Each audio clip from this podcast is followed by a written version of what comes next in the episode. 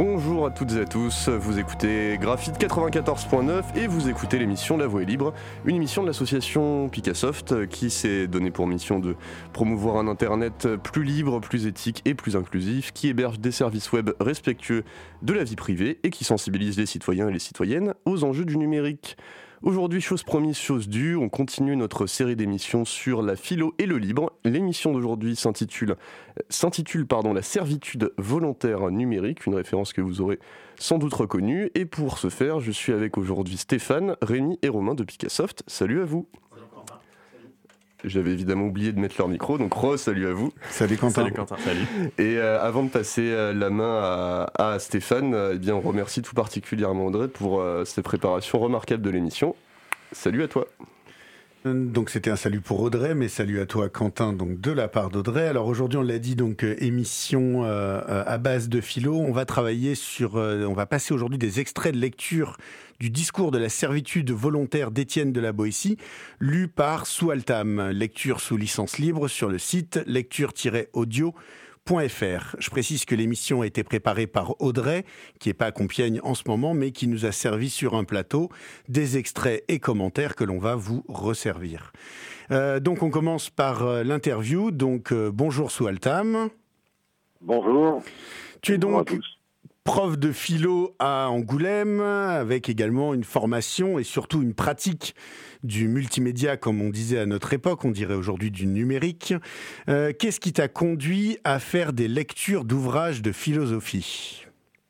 Alors pour l'essentiel, euh, j'étais moi-même consommateur de, livres audio euh, et, j'aimais beaucoup en fait écouter des histoires et j'ai eu envie de, de, participer en fait un peu à l'aventure et notamment de, de m'intéresser plus particulièrement à la lecture de livres de philo. Euh, parce que bon il y en a il y en a qui existent hein, euh, mais je trouvais pas tout ce que je voulais. Et du coup euh, du coup au départ j'ai travaillé surtout pour moi. Et puis dans un second temps j'ai décidé de, de, de, proposer ça euh, plus largement euh, au public. Alors ouais, proposer au public, je, sais que tu as essayé diverses pistes euh, de valorisation de ton travail, euh, mais in fine, donc tu as choisi la voie du libre. Tu peux nous dire quelques mots sur euh, le pourquoi de cela? Alors, pour plusieurs raisons. D'abord parce que je m'intéresse au libre dans, une certaine mesure, mais la, la première raison, c'est au début, effectivement, je pensais en faire une activité, une activité un peu, un peu professionnelle, en tout cas qui me rapportait un peu d'argent je me suis rendu compte que c'était euh, c'était assez chronophage d'une part, euh, que ça fonctionnait pas véritablement bien, que ça m'intéressait pas et que ce qui m'intéressait c'était surtout de, de, mettre à disposition des ouvrages et qu'ils soient écoutés. Et euh, j'ai fini par en conclure que la, la, le moyen le plus simple était, était de le, le proposer en libre accès, quoi. Ok, donc pour toi, le libre, c'était une façon de faire connaître euh, ton travail, que, les gens t'écoutent. Euh, bah, du coup, il y a, des gens qui t'écoutent, tu as, des retours. Euh, Est-ce que tu as des informations un petit peu là-dessus Ça fonctionne? Alors j'avais plus d'informations quand, j'essayais de, commercialiser parce que je m'y intéressais plus directement et je donnais des, des biais pour que les, auditeurs aient la possibilité de laisser un peu des commentaires. Aujourd'hui, euh, aujourd'hui, je m'y intéresse moins directement, donc j'ai quelques retours, mais qui sont, qui sont assez, euh, assez, Enfin, il y en a pas beaucoup, quoi. Euh, voilà. Ok. Tes, tes, élèves, ils t'écoutent, par exemple, tu sais Alors, mes élèves, effectivement, parce que dans les dans les livres que je leur propose de lire durant l'année, il y en a un certain nombre que que je propose en lecture sur mon site et je leur propose du coup, s'ils le souhaitent, de, les écouter plutôt que les lire. Donc effectivement, dans euh, la population de mes élèves, j'ai pas mal d'auditeurs. Ok. Euh, ton... Quel est ton, livre audio préféré et ou celui que tu conseilles pour démarrer euh, quelqu'un qui nous écouterait, qui n'a pas forcément l'habitude de lire de la philo et peut-être même qui avait pas pensé avant euh, Qu'est-ce que tu conseillerais pour démarrer? Alors c'est une question délicate parce que j'aurais tendance à répondre à chaque fois que je suis sur un nouveau projet, sur un nouveau livre, que c'est ce livre-là qu'il faut qu'il faut qu'il faut lire. Tous les livres que je lis me passionnent et me semblent intéressants, même pour un béotien en philosophie. Après, évidemment, je proposerais pas euh, de démarrer par les méditations métaphysiques de Descartes qui sont un peu techniques, mais par contre euh, d'aller écouter euh, Étienne de la Boétie, d'aller écouter Rousseau, d'aller écouter même Bakounine, ce sont des textes qui paraissent un peu peut-être qui font un peu peur au départ, mais à partir du moment où on rentre dans l'écoute, ils me semblent effectivement tous, tous relativement accessibles au final. Ok, moi j'ajoute euh, Marc Aurel euh, à ta, ta liste que, que j'aime beaucoup euh, et que je, je trouve c'est un excellent démarrage. Euh, et puisque tu nous disais que euh, eh bien, ce qui te passionnait, c'était toujours ce que tu étais en train de faire en ce moment, en ce moment tu, tu lis quoi de beau? Alors en ce moment, je suis sur les, les, essais de Montaigne, mais je vais faire une pause parce que c'est extrêmement long, donc je suis à plus de 10 heures de lecture. Et, euh, et je me dirige vers une lecture euh, vers Alain, a priori, euh, pour, pour la suite. Ok, eh bien écoute, merci beaucoup à toi, Soualtam, d'avoir pris un petit peu de temps avec nous, d'autant que je crois que tu rentres en cours d'ici quelques minutes. Merci Absolument. beaucoup. Quelques secondes. Merci à vous et puis bonne continuation. Après l'interview de Soualtam, on revient donc pour l'échange. Alors, euh, on, va être étonné, hein, euh, j'espère, de voir à quel point le discours de la servitude volontaire d'Étienne de la Boétie est actuel. Il a été rédigé euh, autour de 1549 sous un régime monarchique, donc en apparence assez loin de notre démocratie actuelle. Alors, pourquoi est-ce qu'il nous parle tant aujourd'hui malgré tout Nous ne sommes pas en dictature? Nous sommes en droit libre de penser, de dire et de faire ce que nous voulons, dans le respect des lois établies démocratiquement. Mais en fait, si le régime est différent, qu'en est-il de la situation politique? Qu'en est-il des asymétries de pouvoir et du contrôle des libertés individuelles? Alors avant de, parler directement euh, de la situation actuelle, on peut effectivement se demander que signifie la servitude volontaire et comment peut-on vouloir se soumettre, que ce soit à notre époque ou à une époque plus lointaine. Et donc on va écouter le premier extrait euh, lu par euh, Suan Tam. Pour le moment, je désirerais seulement qu'on me fît comprendre comment il se peut que tant d'hommes, tant de villes, tant de nations supportent quelquefois tout d'un tyran seul, qui n'a de puissance que celle qu'on lui donne qui n'a de pouvoir de leur nuire qu'autant qu'ils veulent bien l'endurer, et qui ne pourrait leur faire aucun mal s'ils n'aimaient mieux tout souffrir de lui que de le contredire. C'est donc ainsi que l'on peut résumer la servitude volontaire définie par la Boétie. C'est donc la soumission à un pouvoir tyrannique par l'abandon volontaire de notre liberté. Et l'originalité du discours euh, donc de la Boétie est justement de postuler que cette servitude n'est pas contrainte, mais qu'elle est consentie. Elle est donc même volontaire. Euh, on peut écouter un deuxième extrait où il s'en étonne. Chose vraiment surprenante et pourtant si commune qu'il faut plutôt en gémir que s'en étonner, c'est de voir des millions de millions d'hommes, misérablement asservis et soumis tête baissée à un joug déplorable, non qu'ils y soient contraints par une force majeure, mais parce qu'ils sont fascinés et, pour ainsi dire, ensorcelés par le seul nom d'un qu'ils ne devraient redouter puisqu'il est seul, ni chérir puisqu'il est, envers eux tous, inhumain et cruel. Le Étienne de la Boétie s'étonne donc de euh, cette servitude volontaire et il la réaffirme ici dans un troisième extrait. Ce sont donc les peuples qui se laissent, ou plutôt se font garrotter, puisqu'en refusant seulement de servir, ils briseraient leurs liens. C'est le peuple qui s'assujettit et se coupe la gorge, qui, pouvant choisir d'être sujet ou d'être libre, repousse la liberté et prend le joug, qui consent, qui consent à son mal ou plutôt le pourchasse. Alors maintenant qu'on a bien compris qu'est-ce que la servitude volontaire, on pourrait se demander qu'est-ce qui est à l'origine de cette servitude volontaire Pourquoi est-ce que euh, les hommes viendraient à se soumettre? Eh bien, Étienne de la Boétie va nous proposer euh, trois axes, l'habitude, le confort et le divertissement. On commence par l'habitude. Cependant, l'habitude qui, en toute chose, exerce un si grand empire sur toutes nos actions, a surtout le pouvoir de nous apprendre à servir, c'est elle qui, à la longue, comme on nous le raconte de Mithridate qui finit par s'habituer au poison, parvient à nous faire avaler sans répugnance l'amer venin de la servitude. L'habitude donc nous habitue à la servitude, même à l'amertume, le confort.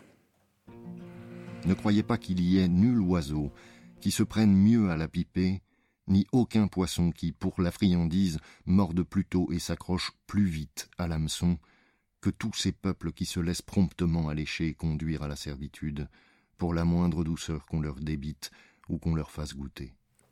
Et donc, dernier point, troisième axe, le divertissement. Ne croyez pas qu'il y ait nul cette ruse des tyrans d'abêtir leur sujet n'a jamais été plus évidente que dans la conduite de Cyrus envers les Lydiens, après qu'il se fut emparé de Sardes, capitale de Lydie, et qu'il eut pris et emmené captif Crésus, ce temps riche roi, qui s'était rendu et remis à sa discrétion. On lui apporta la nouvelle que les habitants de Sardes s'étaient révoltés. Il les eut bientôt réduits à l'obéissance. Mais, en voulant pas saccager une aussi belle ville, ni être toujours obligé d'y tenir une armée pour la maîtriser, il s'avisa d'un expédient extraordinaire pour s'en assurer la possession. Il établit des maisons de débauche et de prostitution, des tavernes et des jeux publics, et rendit une ordonnance qui engageait les citoyens à se livrer à tous ces vices. Il se trouva si bien de cette espèce de garnison que, par la suite, il ne fut plus dans le cas de tirer l'épée contre les Lydiens. Ces misérables gens s'amusèrent à inventer toutes sortes de jeux, si bien que de leur nom même les latins formèrent le nom par lequel ils désignaient ce que nous appelons passe-temps, qu'ils nommaient, eux, lundi, par corruption de Lydie. Donc on a vu à présent euh, les trois facteurs à l'origine de la servitude volontaire, comme l'avait rappelé Stéphane, d'un côté l'habitude, ensuite le confort et enfin le divertissement. Et si maintenant on veut faire le parallèle avec euh, notre société donc plus actuelle, euh, comment expliquer notre propre servitude volontaire actuelle donc aux outils numériques et aux entités qui les contrôlent? Euh, Comment expliquer que nous consentons à la mise en place d'une société de surveillance, le capitalisme de surveillance dont on a déjà parlé, et à l'abandon progressif de notre vie privée? Alors Rémi va nous donner euh, quelques euh, pistes euh, en lien avec les outils informatiques qu'on utilise, mais on va réécouter encore un, petit extrait avant pour réintroduire cette notion d'habitude et l'approfondir.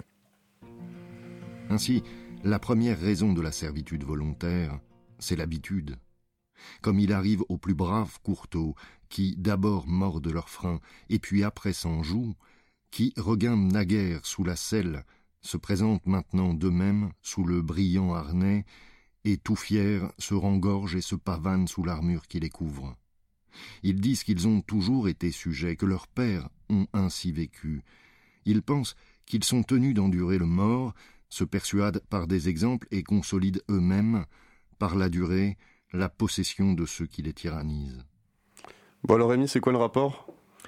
Ben, le rapport, euh, il y en a pas mal. Hein. C'est du coup l'habitude, le fait qu'on ait toujours été habitué à ça, que ça, c'est ce qui a toujours été utilisé. On peut voir par exemple Windows installé sur les ordinateurs. Ben, on a toujours été habitué à utiliser Windows. Du coup, même si ça marche pas, enfin que ça marche pas en fait, c'est pas grave. On a toujours utilisé ça, on a toujours été sujet à ça. Et du coup, bah, bah oui, on va continuer à utiliser ça. On vient même oublier la distinction entre la machine elle-même physique et le système d'exploitation, du coup euh, Windows. Il en va de même pour un petit peu bah, tous, les, tous les logiciels qu'on utilise, notamment le navigateur Chrome qui est par défaut sur Android, ou bien tous les outils Google qu'on va utiliser par défaut parce qu'on a toujours utilisé ces outils-là, et où du coup la question ne se pose même pas d'aller voir ailleurs. On réécoute un autre euh, extrait pour euh, continuer sur cette application numérique il est vrai de dire qu'au commencement, c'est bien malgré soi et par force que l'on sert. Mais ensuite, on s'y fait, et ceux qui viennent après, n'ayant jamais connu la liberté, ne sachant pas même ce que c'est, servent sans regret et font volontairement ce que leur père n'avait fait que par la contrainte. Il est vrai de dire qu'au commencement, c'est bien malgré soi et par force. Oups, une petite boucle. Rémi, tu nous, fais le, tu nous refais le lien entre cette, bah. euh, cette, histoire de euh, euh, liberté qui au départ est contrainte et qui ensuite devient en quelque sorte naturelle par habitude? Eh bien encore une fois Microsoft, hein, Windows sur les ordinateurs. au début, donc il y a, fort longtemps, en tant que toi seul dans ce studio, tout dans Stéphane, Windows n'était pas par défaut sur les ordinateurs hein, et Windows était peu utilisé. Sauf que un des facteurs qui a beaucoup joué, euh, surtout en France, c'est les contrats de Microsoft et l'éducation nationale, qui font que la plupart des établissements scolaires sont équipés d'ordinateurs avec Windows, et donc ben, on s'habitue depuis tout petit à utiliser Windows. Donc là où potentiellement plutôt euh, ça a été fait de façon forcée par des contrats, etc., aujourd'hui ben, tout le monde a envie d'avoir Windows, même dans les établissements scolaires, parce que c'est ce qu'on sait utiliser. Et c'est vrai qu'il y, a aussi, euh, ça je sais pas si on reviendra dessus, mais euh, euh, une, une, importance du langage, du vocabulaire qui est utilisé. on en a beaucoup parlé, mais c'est vrai que je sais plus si tu l'as mentionné Rémi, mais quand on dit un PowerPoint plutôt qu'une présentation, un Excel plutôt qu'un tableur, sur Google plutôt qu'un moteur de recherche, c'est des choses, je me rends compte que tout le monde dit dans, dans la vie de tous les jours. Tu regarderas sur Google, et bah, de, de, toute évidence, je pense que ça forge les habitudes tout autant que tout à fait, l'école ou ce genre de choses. On avait même euh, fait une euh, petite pancarte dans le cadre de la fête de la science qui s'appelait Ne soyons pas des panneaux publicitaires. Hmm. La diversité sur Internet commence par nos mots. Je l'ai retrouvé euh, pendant qu'on pendant qu'on parlait. Et donc c'est effectivement important là pour nous, les profs, les ingénieurs, les citoyens qui s'adressons à d'autres, de faire notre petite part en essayant de prendre l'habitude de ne pas dire passe-moi ton PowerPoint ou va faire une recherche sur Google, mais donc passe-moi ta présentation ou va faire une recherche sur un moteur de recherche. Et je suis certain que certains trouveront quelques fois où nous-mêmes on s'est fait avoir dans l'émission et nous le remonterons. C'est possible. D'ailleurs, juste. Euh, forte chance, Bon, petite, euh, petite anecdote, euh, pas forcément incroyable, mais avec des amis, on s'appelle souvent avec Framatalk donc un, pour faire des visioconférences euh, sur un navigateur. Et il continue de me demander, on fait un Skype, alors que ça fait un an qu'on n'utilise plus Skype. Donc c'est dire si le, truc est vraiment devenu un mot euh, Mais langage commun. Quoi. Euh, moi j'utilise beaucoup Framatalk, et du coup je vais avoir tendance à dire aux gens, on fait un Framatalk. alors que... peut-être Non, l'outil s'appelle ouais. et qu'on fasse un Framatalk, un rendez-vous, n'importe quoi, c'est l'outil qui est important et pas le nom de Framasoft. On est, on est d'accord aussi. Bien, euh, donc maintenant qu'on a vu aussi euh, un premier rapport entre euh, la servitude volontaire que décrit Étienne de la Boétie et le numérique actuel, on peut se demander plus en détail comment est-ce que ça se manifeste aujourd'hui, par quels moyens techniques et par quelles modalités. Vous vivez de telle sorte que rien n'est plus à vous. Il semble que vous regardiez désormais comme un grand bonheur qu'on vous laissa seulement la moitié de vos biens, de vos familles, de vos vies. Rien n'est plus à vous. Euh, un exemple assez marquant, c'est par exemple toutes les bibliothèques, euh, les musicothèques en ligne. Mais en fait, ça ne vous appartient pas. Ça appartenir à Amazon, ça appartenir à Microsoft, ça appartenir à votre hébergeur. Mais tout ce contenu-là que vous avez payé ne vous appartient absolument pas. Donc ça déjà, bah, ça fait un lien du coup avec l'idée de divertissement. On va vous donner du divertissement, on va vous faciliter, mais au final, c'est les choses qui ne vous appartiennent pas. Et du coup, tout ce confort-là, bah, on en est conscient, on est conscient que les, les GAFAM revendent nos données, que ces outils ne nous appartiennent pas, qu'ils font toutes ces choses-là pour nous rendre potentiellement la vie plus confortable. Mais on ne se pose pas vraiment la question de est-ce que notre vie est plus confortable, ni de bah, est-ce qu'on est prêt à faire ce choix-là en quelque sorte, on ne met pas en balance euh, le, confort que l'on gagne avec la liberté qu'on perd. Hein. C'est un petit peu ce qu'on qu'on essaye de, faire ici, c'est d'essayer de remettre un petit peu de, poids sur la balance pour que on puisse faire euh, nos choix, que, les, que, chacun puisse faire ses choix. Encore un petit extrait, Quentin, pour voir si ça nous inspire Allez, c'est parti. Ce qu'il a de plus que vous, ce sont les moyens que vous lui fournissez pour vous détruire. D'où tire-t-il les innombrables argus qui vous épient, si ce n'est de vos rangs? Comment a-t-il tant de mains pour vous frapper, s'il ne les emprunte de vous? Les pieds dont il foule vos cités ne sont-ils pas aussi les vôtres? A-t-il pouvoir sur vous que par vous-même? Comment oserait-il vous courir sus s'il n'était d'intelligence avec vous? Quel mal pourrait-il vous faire si vous n'étiez receleur du larron qui vous pille, complice du meurtrier qui vous tue et traître de vous-même? Oh, ça, ça pique un peu, euh, j'ai l'impression quand même, non? Ouais, sans, sans, concession, là, Étienne de la Boétie, moins, moins de gants que ce que nous, on prend d'habitude. Euh, mais cette idée, en effet, que, eh bien, rien de, rien ne serait possible, rien de la servitude que l'on vit ne serait possible. Ma phrase n'est pas parfaite, mais je laisserai chacun la corriger. Euh, donc, ne serait possible sans notre collaboration avec, eh bien, ceux qui nous asservissent.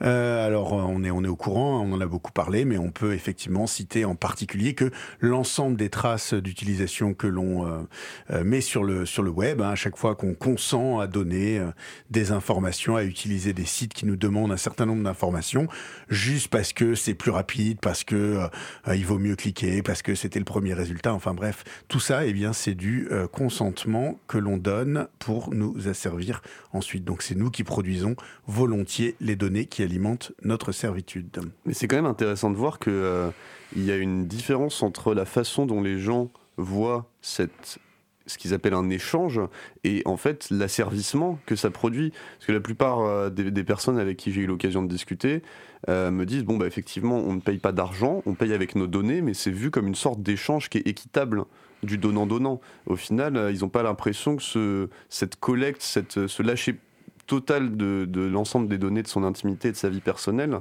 est l'instrument de l'asservissement. Donc ça, c'est difficile aussi, de, je pense, de, de se rendre compte de ça. C'est difficile et, probablement, à mon avis, hein, c'est aussi la difficulté qu'on a, c'est de, le mesurer, c'est d'en prendre la mesure, notamment parce que eh bien, toutes les, euh, les conséquences ou les choses que l'on perd, eh ben, elles sont pas forcément à court terme, elles sont pas forcément super tangibles, et c'est longtemps après eh bien, qu'il se passe un certain nombre de choses qu'entre guillemets on pourrait euh, regretter. Et encore une fois, beaucoup d'actualité avec euh, le texte qu'on est en train d'écouter. on continue du coup? Ouais, carrément. Bah, la, prochaine question, c'est de, dire que maintenant qu'on sait qu'on est transparent aux yeux du tyran et que notre environnement lui-même numérique devient de plus en plus opaque, qu'on le comprend de moins en moins, on peut se poser la question de est-ce qu'on peut être libre sans vie privée Et c'est parti pour le prochain extrait. Ils ne trouvent pas de meilleur moyen pour consolider leur nouvelle tyrannie que d'accroître la servitude et d'écarter tellement les idées de liberté de l'esprit de leur sujet que, pour si récent qu'en soit le souvenir, bientôt il s'efface entièrement de leur mémoire. Alors en effet, hein, une des conséquences de, euh, cette transparence, euh, et donc ça, revient aussi hein, sur la question que tu as posée précédemment, euh, Quentin, sur le, le, fait de, de, renoncer en quelque sorte à notre vie privée. Donc une des conséquences, c'est l'absence d'espace dans lequel agir ou réfléchir sans le regard d'autrui. Et donc par extension, hors des limites posées par le tyran dans la Boétie, la société ou les, les États et les grandes sociétés dans notre monde contemporain. Or, le désir de liberté, euh, qui donc est nécessaire à son exercice, hein, c'est un autre élément important, c'est qu'en fait, en quelque sorte, là, dans ce petit extrait, on a entendu qu'il n'y avait pas de liberté sans désir de liberté, sans, sans avoir envie d'être libre. Eh bien, il ne peut pas être nourri par le cadre qui est posé, imposé euh, par un tyran. Alors pour nous, euh, un capitalisme optimisé pour alimenter un marché fondé sur la publicité. Donc en conclusion de, cette petite euh, analyse que nous avait servi Audrey, eh bien la vie privée est une condition de la liberté. Renoncer à sa vie privée, c'est renoncer à la seconde. Et je trouve que ça vient en, réponse à la question que tu as posée précédemment. Un petit dernier extrait pour conclure sur sur ces trois, ces trois raisons qu'on a évoquées Chiche. Allez. Ce système, cette pratique, ces allèchements étaient les moyens qu'employaient les anciens tyrans pour endormir leurs sujets dans la servitude. Ainsi, les peuples abrutis, trouvant beaux tous ces passe-temps, amusés d'un vain plaisir qui les éblouissait, s'habituait à servir aussi niaisement, mais plus mal encore que les petits enfants n'apprennent à lire avec des images enluminées. Quentin, tu as une question peut-être, non? Oui, oui, carrément. euh, carrément. Bah, je pense qu'on on, a déjà dessiné un petit peu euh, les, les contours de la réponse qu'on va en faire, mais on pourrait se dire qu'aujourd'hui, qui a cette place euh, de tyran, de grand colosse que euh, décrit la Boétie? Alors, euh, notre, euh, entre guillemets, euh, tyran, eh bien, il a plusieurs facettes. il a probablement également plusieurs, plusieurs réalités en fonction des, des, angles qui nous intéressent. Pour nous, ici, on peut dire que à l'origine, dans le domaine du logiciel, du logiciel libre, le premier tyran, ça a été Bill Gates, le, le patron de Microsoft. On a parlé beaucoup de Google, avec notamment la campagne des googlisons Internet de, de, de Framasoft. Euh, en ce moment, peut-être que la palme irait à, à, à Jeff Bezos d'Amazon. Euh, euh, voilà, qui... Enfin bon, en tout cas, ça se passe l'un l'un dans l'autre hein, entre ces, ces, ces, ces grandes entreprises. D'une façon générale, c'est ce qu'on appelle parfois le capitalisme de surveillance c'est peut-être même euh, le capitalisme dans son ensemble, euh, mais on va peut-être pas aller si loin quand même, euh, Quentin. Hein. Alors donc restons sur notre terrain. donc le colosse pour nous, donc les GAFAM surtout leur modèle économique qui est donc fondé sur l'extraction de données, donc la réduction de la vie privée, donc la réduction euh, de la liberté avec ce que l'on a dit avant, et donc en vue de développer la publicité, donc la consommation, mais encore une fois, on va s'arrêter là. Euh, et donc d'une façon générale, on peut dire que c'est la puissance économique acquise par la mise en place d'un modèle marchand de revente des données personnelles et qui a concentré eh bien, les pouvoirs économiques, politiques, sociaux, culturels entre les mains d'un tout petit nombre d'acteurs. Il ne faut pas seulement qu'il fasse ce qu'il ordonne, mais aussi qu'il pense ce qu'il veut, et souvent même, pour le satisfaire, qu'il prévienne aussi ses propres désirs. Ce n'est pas tout de lui obéir, il faut lui complaire. Il faut qu'il se rompe, se tourmente, se tue à traiter ses affaires, et puisqu'il ne se plaignent que de son plaisir, qu'il sacrifie leur goût au sien, force leur tempérament et le dépouille de leur naturel. Alors, euh, on a, on l'a, déjà dit, hein, les, assez cohérent là de, voir une figure du tyran dans la position hégémonique euh, des GAFAM, dans l'influence majeure qu'ils ont aujourd'hui sur tous les aspects de notre quotidien et donc, in fine, sur notre façon de vivre, sur la, manière dont on s'organise dans notre société. Par ailleurs, on peut aussi juste y voir un petit mot sur le fait que il faille travailler pour le tyran, penser comme le tyran, une énorme influence des algorithmes de sélection des contenus qu'on va nous montrer, que ce soit sur YouTube, sur Facebook ou ce genre de choses, où se le, travail gratuit en fait qu'on fournit en utilisant ces services, euh, que ce soit par le fait de donner euh, nos données, d'entraîner des algorithmes d'intelligence artificielle. Donc en fait, c'est même plus que jamais actuel euh, comme discours. On passe sur l'extrait suivant.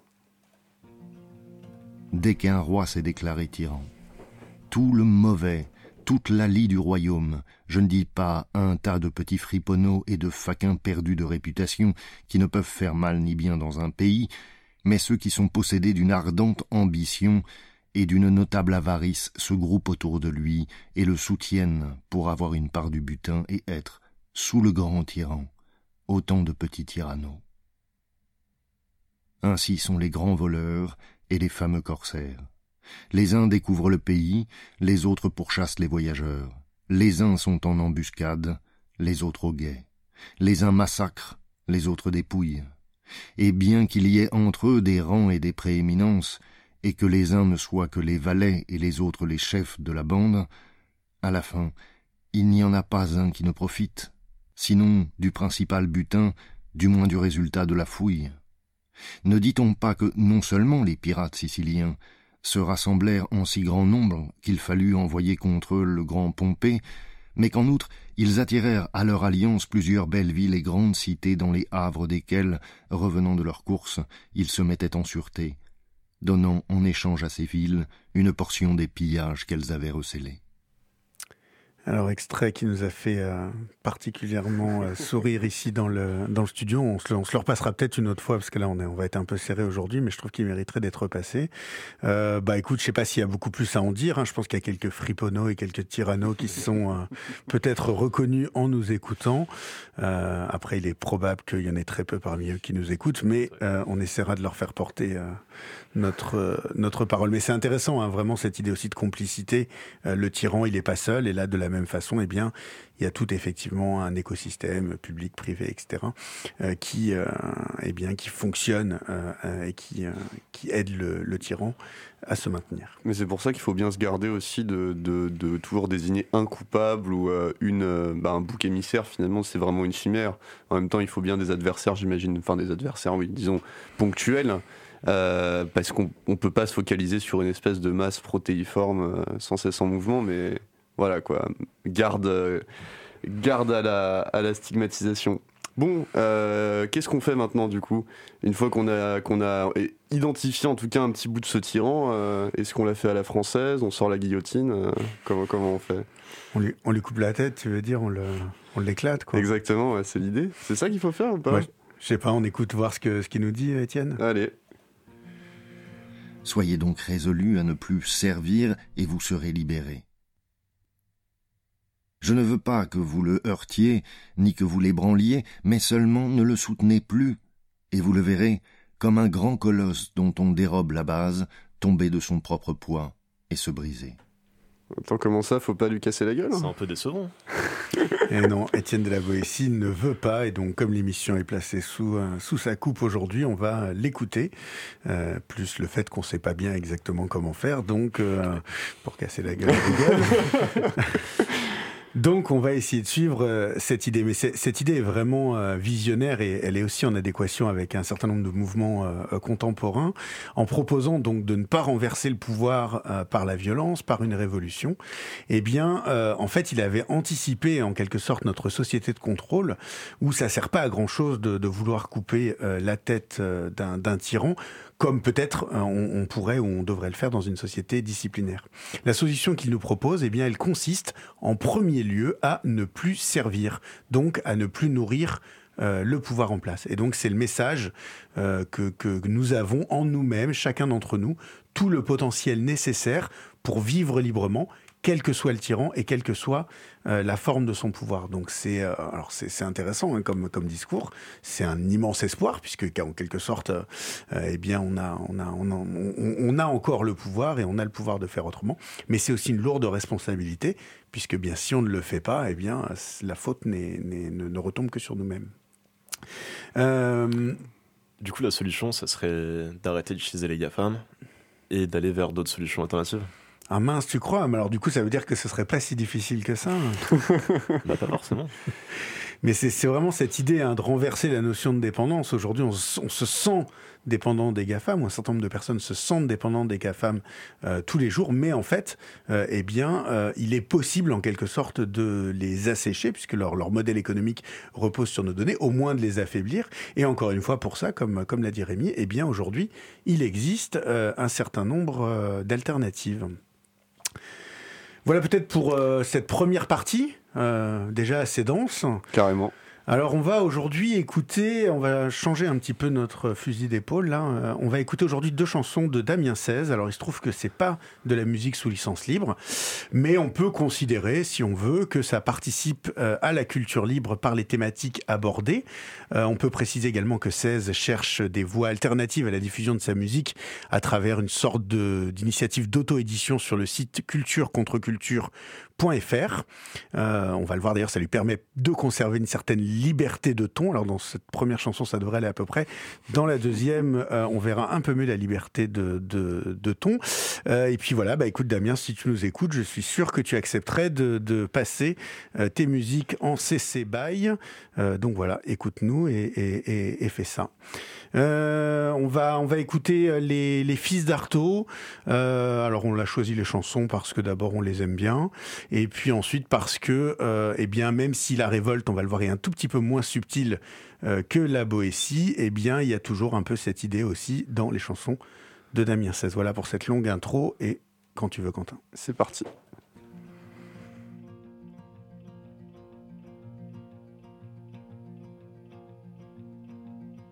fleur de mes nuits, amoureux dans l'incendie, à tes yeux qui salivent, à ces choses qui arrivent, aux horizons du soir, pourquoi pas à l'espoir, à ces vins qui tiennent chaud, à nos ivres bateaux, au plaisir, au désir de tout quitter sur un soupir, aux adieux toujours, aux promesses, aux amours, aux noirceurs, à nos cœurs, aux lueurs, à nos peurs. Ton cœur fatigué, à nos travers, nos libertés, à nos bouches essoufflées, à trop les embrasser, à nos bouches essoufflées, à trop les embrasser. Bistrot résistants, aux alternatifs enfants, aux violettes au printemps, aux obscurs, aux arborescents, aux navires échoués sur les trottoirs, condamnés à ces champs des esclaves, ces océans sans rivage, aux enfants de Truffaut, à nous les fils d'Artaud, aux amours sans chapelle, aux nuits à bouffer ton fiel, au coin des abat-jours, aux armes de nos amours, à nos sangs littéraires, à nous deux à la terre, au siècle sans talent, gloire pour des quarts d'heure de temps, à ton parfum de spleen, à s'aimer sous le chant du cygne, au sens des écritures, au fil des littératures, au pays sans frontières, au coup de marteau sur les nerfs, aux armées oubliées, à nous les désespérés, à nos cœurs écorchés, à nos corps embrassés, à nos corps écorchés, à nos cœurs embrassés. Jour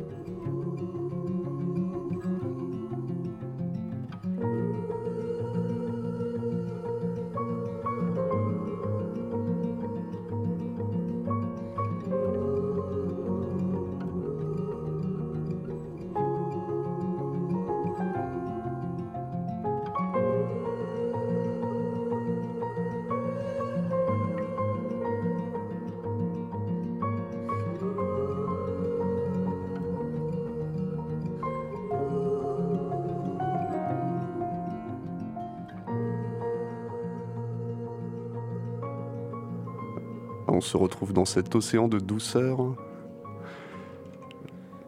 Re-bienvenue à vous sur La Voie libre.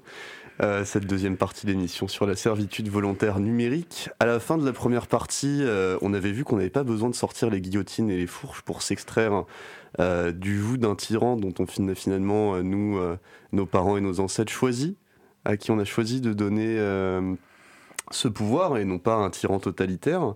On avait commencé à, dire que finalement, il suffisait d'arrêter de, de l'alimenter pour euh, regagner notre liberté. Eh bien, on va continuer euh, à explorer cette voie et voir ce qu'a à nous dire euh, à ce sujet Étienne de la Boétie. C'est parti. Et pourtant ce tyran, seul, il n'est pas besoin de le combattre, ni même de s'en défendre, il est défait de lui-même pourvu que le pays ne consente point à la servitude. Il ne s'agit pas de lui rien arracher, mais seulement de ne lui rien donner. Euh, alors, on va explorer différentes euh, différentes euh, pistes. hein. donc, ne rien donner. Alors, une première piste qu'on propose ici assez souvent à, Picassoft et à travers cette émission en particulier, c'est s'étonner, questionner un petit peu nos habitudes. Par exemple, on pourrait prendre conscience du changement de perception de l'environnement qu'introduit le smartphone et son rôle de, traceur dans nos mouvements. hein. La plupart d'entre nous avons un smartphone branché en permanence avec un GPS, une connexion 4G. Alors on revient pas sur tout ce qu'on a dit, habitudes, divertissement, euh, euh, etc. Euh, mais du coup, in fine, qu'est-ce que ça change sur sur eh bien sur notre façon d'être dans notre environnement et qu'est-ce que ça produit? On l'a vu comme données, en quoi ça alimente le tyran et comment est-ce qu'on le met en balance? On, pourrait aussi peut-être discuter de l'apparente gratuité des services numériques. Je crois que tu en as, tu en as parlé, Rémi, tout à l'heure. Hein. à un moment, eh bien, on va payer en quelque sorte de nos données. quand Quentin aussi, tu faisais, tu faisais cette remarque, mais sauf que à aucun moment on a vraiment évalué la valeur de ce que l'on paye. On paye en données comme ça, ça nous paraît pas grand-chose, mais sauf que encore une fois, à terme, eh bien, ça ça a un prix. Euh, et on s'en rend compte un petit peu qu'à posteriori. Euh, alors, euh, peut-être qu'on peut, continuer avec, avec la Boétie et, revenir sur le danger que représente la dépendance à un seul acteur ou un tout petit groupe d'acteurs, comme dans le cas des GAFAM. Mais en conscience, n'est-ce pas un extrême malheur que d'être assujetti à un maître de la bonté duquel on ne peut jamais être assuré et qui a toujours le pouvoir d'être méchant quand il voudra? Mais on euh, donc, donc, donc, ah oui, encore un petit début de boucle de, de Quentin. Laisse-la la prochaine fois. C'est un extrait court. Hein. Euh, ouais, euh, pour, pour, la Boétie, hein, l'enjeu, on l'a vu, c'est de cesser d'alimenter le, le, pouvoir du tyran, parce que c'est en l'alimentant qu'on se maintient nous-mêmes en état de servitude. Certes, ainsi que le feu d'une étincelle devient grand et toujours se renforce, et plus il trouve de bois à brûler, plus il en dévore, mais se consume et finit par s'éteindre de lui-même quand on cesse de l'alimenter, pareillement plus les tyrans pillent, plus ils exigent, plus ils ruinent et détruisent, plus on leur fournit, plus on les gorge, ils se fortifient d'autant et sont toujours mieux disposés à anéantir et à détruire tout. Mais si on ne leur donne rien, si on ne leur obéit point, sans les combattre, sans les frapper, il demeure nu et défait, semblable à cet arbre qui, ne recevant plus de suc et d'aliments à sa racine, n'est bientôt qu'une branche sèche et morte.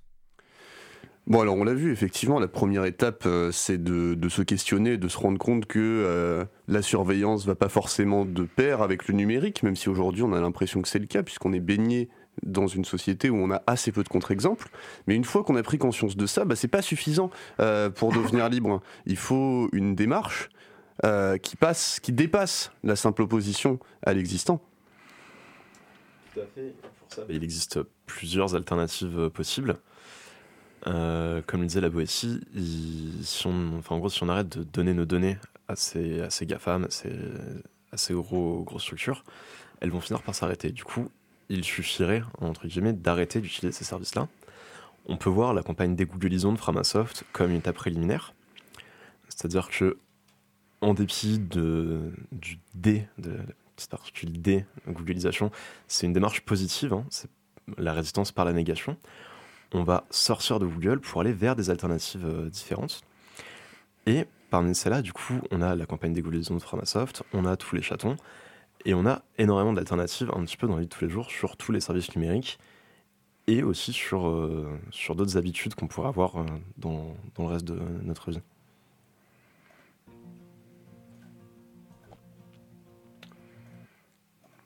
Ceux-là ayant l'entendement net et l'esprit clairvoyant, ne se contentent pas, comme les ignorants encroutés, de voir ce qui est à leurs pieds sans regarder ni derrière ni devant. Ils rappellent au contraire les choses passées pour juger plus sainement le présent et prévoir l'avenir. Ce sont ceux qui, ayant d'eux-mêmes l'esprit droit, l'ont encore rectifié par l'étude et le savoir. Ceux-là, quand la liberté serait entièrement perdue et bannie de ce monde, l'y ramènerait, car la sentant vivement, l'ayant savourée et conservant son germe en leur esprit, la servitude ne pourrait jamais les séduire, pour si bien qu'on la coûtera. Alors, euh, tu l'as dit, euh, Rémi, résister ne suffit pas. Il faut euh, prévoir l'avenir, hein, ou prévoir le futur, ou construire le futur. J'ai entendu quelque chose comme ça. Tu as, tu as des pistes là-dessus? Tout à fait. Du coup, ben, on a parlé d'alternatives, mais les alternatives, il faut surtout les construire, les inventer. Et tout cela, bah, ça passe par l'imaginaire, par le désir, par une envie. Et bah, bah, il suffit juste de le faire en fait. Il suffit d'avoir ce désir de liberté. C'est une condition nécessaire à son exercice, on l'a déjà vu. Et ben, ayons ce désir, imaginons des nouvelles alternatives, construisons ensemble des nouvelles alternatives. On peut voir ça du coup euh, avec le, la campagne Contributopia de Framasoft, qui est la suite de Dégooglisons.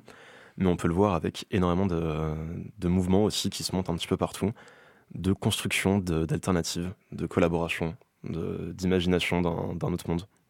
D'ailleurs, c'est peut-être pour ça aussi que euh, les auteurs euh, de science-fiction euh, sont autant rattachés finalement à cette question du libre, puisque par, par leur imagination, par, ils, comment dire, ils contribuent à notre imaginaire, à ouvrir le champ des possibles, et, et finalement, je pense que ça, c'est un des trucs les plus importants. Euh, allez lire Trace, évidemment, il y a plein de, plein de choses intéressantes euh, à ce sujet de temps. Euh, bien maintenant, effectivement, on a dit que d'une part, on pouvait donc première étape, comprendre. Deuxième étape, se mettre en opposition. troisième étape, eh bien, avoir une démarche positive d'émancipation. Donc c'est facile à dire, mais est-ce qu'on peut seulement le faire? Est-ce qu'aujourd'hui, on, a, on a les billes pour aller dans cette direction? Alors on en a un certain nombre, hein. on, en, parle quand même euh, euh, souvent ici, donc on l'a vu, euh, on en a reparlé notamment il y a, deux semaines avec le principe même des logiciels libres. Et eh bien en fait des logiciels libres, c'est pas vraiment des logiciels libres, c'est-à-dire c'est pas des logiciels qui peuvent eux-mêmes exercer leur liberté, mais des logiciels qui en quelque sorte rendent les humains libres, qui permettent aux humains d'exercer leur liberté. Alors un collègue et ami à moi que je ne citerai pas avait trouvé cette formule pour parler des intelligences artificielle en parlant de machines qui donnent à penser plutôt que de machines qui pensent. Et eh bien de la même façon, je trouve que les logiciels libres euh, sont des logiciels qui donnent à être libres plutôt que des logiciels libres. Dédicace à Bruno Bachimon quand même en passant. Euh, alors euh, les logiciels libres, l'internet libre, eh bien en quelque sorte c'est un, un, facteur de capacitation, c'est-à-dire le mot est pas forcément très joli, mais la possibilité pour les êtres humains que nous sommes de se rapproprier les outils, les mécanismes, de les comprendre, euh, alors pour ne pas les subir, pour avoir les capacités de les modifier, pour avoir la capacité de les modifier. Et tout l'intérêt de pouvoir modifier un outil, hein, euh, euh, quelque chose qu'on comprend pas forcément toujours avec le logiciel libre. Après tout, ça sert à quoi de modifier un logiciel? Eh bien, c'est parce que en fait, il nous permet de faire, il nous permet de mesurer nous-mêmes ce que fait le logiciel et il nous permet en fait de le comprendre. Alors évidemment, c'est peut-être d'abord un faire euh, d'informaticien et d'ingénieur que de rentrer dans les structures euh, internes complexes du code. Mais euh, même si l'on connaît quelqu'un qui connaît quelqu'un qui modifie le code, même si on contribue nous peut-être un petit peu plus indirectement, en n'ayant pas une forte compétence technique, mais à de la traduction ou à de la documentation, eh bien tout ça nous aide à comprendre les structures de ces outils que l'on manipule tous les jours, et donc en quelque sorte, eh bien de participer aussi à les faire évoluer, donc à modifier euh, le cadre qui euh, régit notre liberté. Les esclaves, entièrement dépourvus de courage et de vivacité, ont le cœur bas et mou, et sont incapables de toute grande action. Les tyrans le savent bien, aussi font-ils tous leurs efforts pour les rendre toujours plus faibles et plus lâches. Alors, euh, cette idée d'esclave, hein, c'est, si, on a vraiment écouté attentivement les extraits depuis, depuis le début, hein, on, s'est fait quand même pas mal insulter hein, par, par la Boétie. On va voir que finalement, euh, Damien XVI va peut-être nous paraître moins, moins violent que ça. euh, mais cette idée est vraiment très intéressante. Hein. Euh, elle, elle rentre directement en résonance avec les logiques de l'éducation populaire, telle qu'elle peut être conduite, par exemple, par, telle qu'elles peuvent être conduites par les CMA ou, par, ou par Framasoft, c'est-à-dire arriver à donner à chacun d'entre nous eh bien, un maximum de euh, connaissances, de compétences, de faire euh, pour justement s'extraire de cette situation euh, d'esclavage. Alors pour écrire son discours de la servitude volontaire, Étienne, de la Boétie a dû s'étonner du régime qu'il subissait. Ensuite, il a cherché à en comprendre les mécanismes. On a vu ça, il les a décortiqués, analysés. Et enfin, eh bien, en quelque sorte, il nous a proposé une solution en cessant, en nous proposant de cesser de subir aveuglément ce qui nous est imposé, de réfléchir à une solution en rendant possible une société d'individus libres. Euh, quand je lis cette petite conclusion essentiellement rédigée par Audrey, eh bien, je me dis qu'on n'a pas choisi euh, l'auteur par hasard, puisqu'en fait, on est vraiment exactement, je crois, au cœur de ce que l'on essaye de faire avec notre émission. Eh ben, je ne suis pas convaincu qu'il reste encore un extrait. Euh. Stéphane, il en reste un pour, pour la toute fin, me semble-t-il. Ok, mais peut-être que tu aurais eu envie de me poser une question euh, qui m'aurait permis de, relancer un petit peu le, la discussion, sinon, si tu n'avais pas eu d'extrait. Ah, tu penses que c'est donc ça, Stéphane? Décidément, euh, cette émission est bien huilée. Et eh bien effectivement, Stéphane, figure-toi que euh, depuis que tu me l'as fait remarquer, j'ai une question qui a germé dans mon esprit. c'est dire si tu as été efficace. La question finale, c'est de se demander comment articuler euh, les libertés individuelles. Euh, on l'a vu, il y a plein de méthodes différentes comme antidote à la servitude volontaire, mais il y a fort à parier euh, qu'elles ne sont pas individualistes, que c'est des structures collectives qui doivent supporter, produire ces antidotes à la servitude volontaire. bien, je t'écoute, Stéphane. Alors, je vais donner quelques éléments, mais euh, c'est surtout Audrey qui, a, mené une réflexion euh, très intéressante que je me suis peut-être pas tout à fait euh, rappropriée.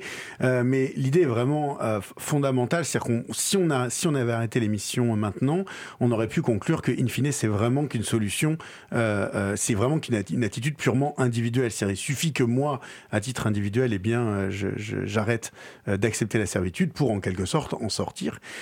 et bien, on imagine j'imagine que euh, les, les, choses sont, plus compliquées. Il faut en quelque sorte qu'on aille chercher une autre structure collective, une autre façon euh, de vivre, de s'organiser, de, travailler ensemble, euh, qui nous permettra justement d'exercer notre liberté libérée de la servitude du tyran.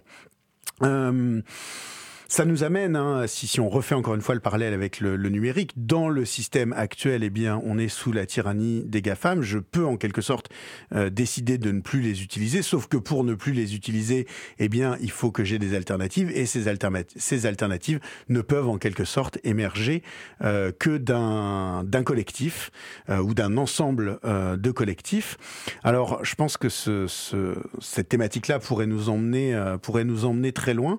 je ferai juste peut peut-être une petite ouverture sur euh, quelque chose dont on aura probablement l'occasion de parler, peut-être dans une troisième émission à connotation euh, un peu philo, euh, autour du concept d'archipélisation qui a été récemment remis au goût du jour par par Framasoft notamment, pour ne pas les reciter 42 fois dans cette émission.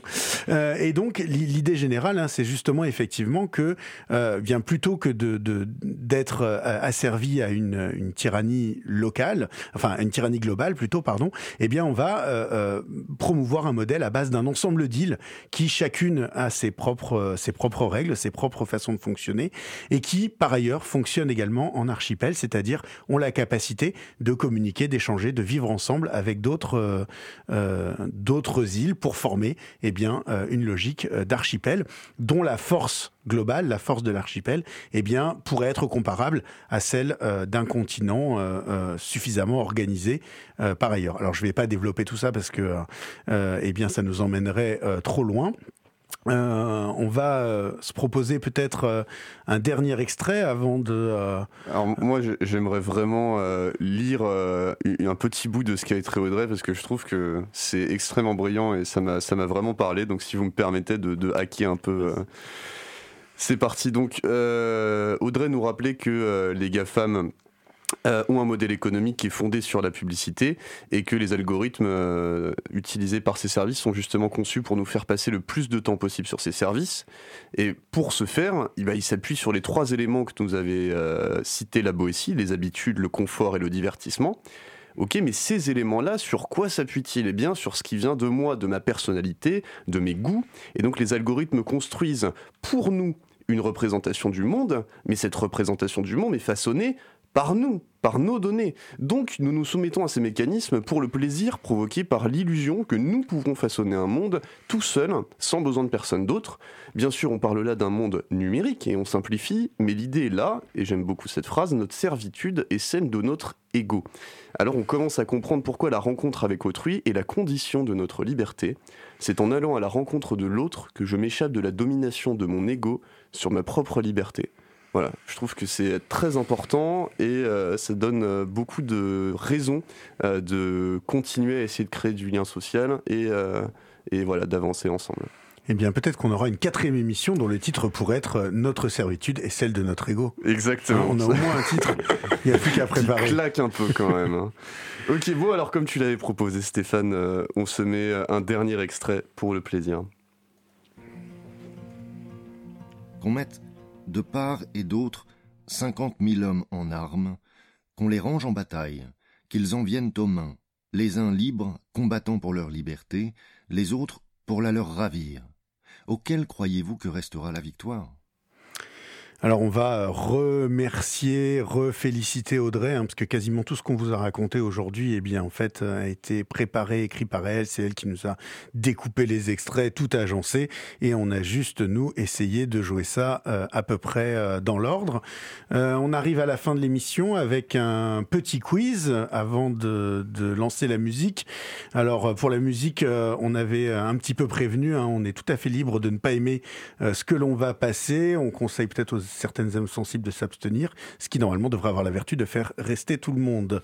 Euh, pour le quiz, euh, petite double question ouverte aujourd'hui. De qui la Boétie était-il le copain et qui nous l'a rappelé en 1965 On se croirait là plutôt dans un jeu télé, mais ça change un peu. Allez, on envoie Bonnie.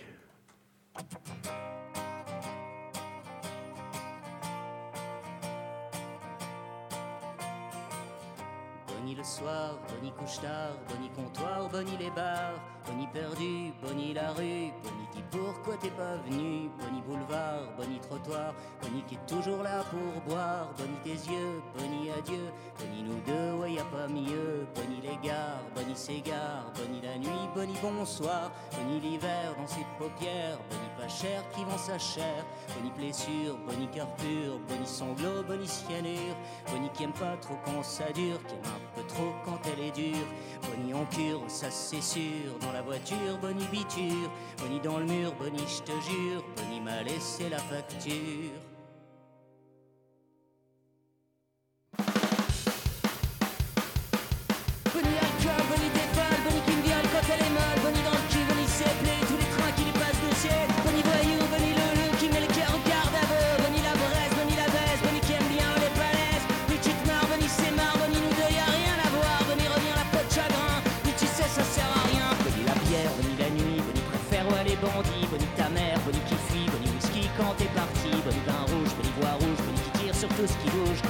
Vodka, la tequila, dit allez resserre-moi.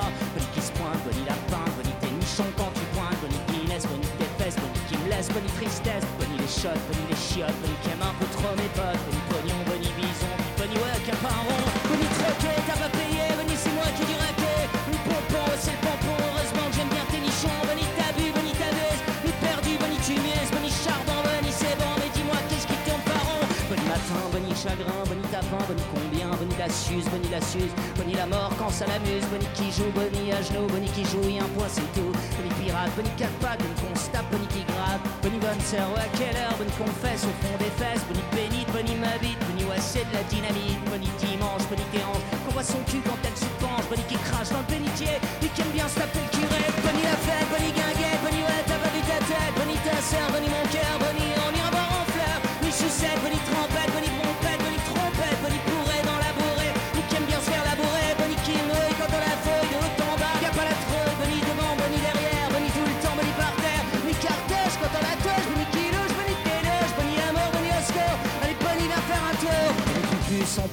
russe, Bonnie qui traîne dans les bars russes, Bonnie pas côté à l'Argus, Bonnie qui a la gueule d'Emmaüs, Bonnie qui danse, Bonnie polka, Bonnie qui ressemble à Petrouchka, Bonnie qui tête, Bonnie qui boit comme du petit lait ou à la vodka, Bonnie bonbon, Bonnie c'est con, Bonnie que tu sois pas un garçon, Bonnie la blonde, Bonnie sinon, Bonnie qui tombe quand elle est ronde, Bonnie vin rouge, Bonnie voix rouge, Bonnie qui tire sur tout ce qui bouge, Bonnie vodka, la tequila, dit Bonnie, allez resserre-moi, Bonnie torché, Bonnie torchon,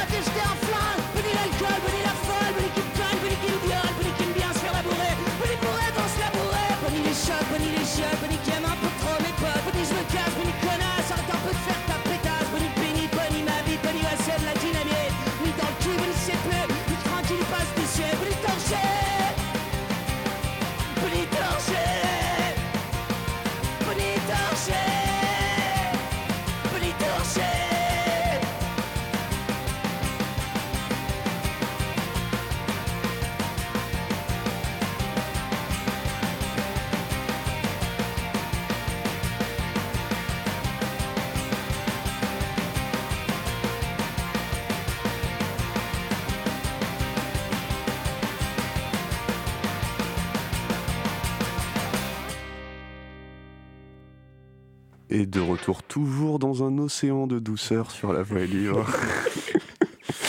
Bien, il est temps de donner euh, la réponse au quiz. Oui. Sans qui Ah bah allez Romain, c'est pour Alors, toi. euh, la, la réponse était donc euh, Montaigne, qui était le, le copain de la Boétie. Et euh, donc 1965, euh, en référence à Georges Brassens, Georges, Georges Brassens, qui a cité l'amitié entre Montaigne et la Boétie dans Les copains d'abord. Et donc, petite dédicace à Sou Altam à ce sujet. Si je voulais faire une blague facile, je dirais que ça m'étonne pas que c'est toi qui as écrit une quiz, mais bon. Hein. Euh, pour finir les liens, Euh, oui, totalement. Donc, euh, le premier lien, ce sera euh, http lectureaudio.fr. Donc, dessus, vous pourrez retrouver les, les lectures de la Boétie et de plein d'autres philosophes par Sultam. Euh, Il y a aussi www.culture-contreculture.fr, qui est le site de Damien Saez où vous pourrez retrouver ses musiques. Et enfin, euh, contributopia.org, qui est le site de Frama sur euh, l'invention et la construction des, des futurs possibles, donc avec les alternatives aux GAFAM.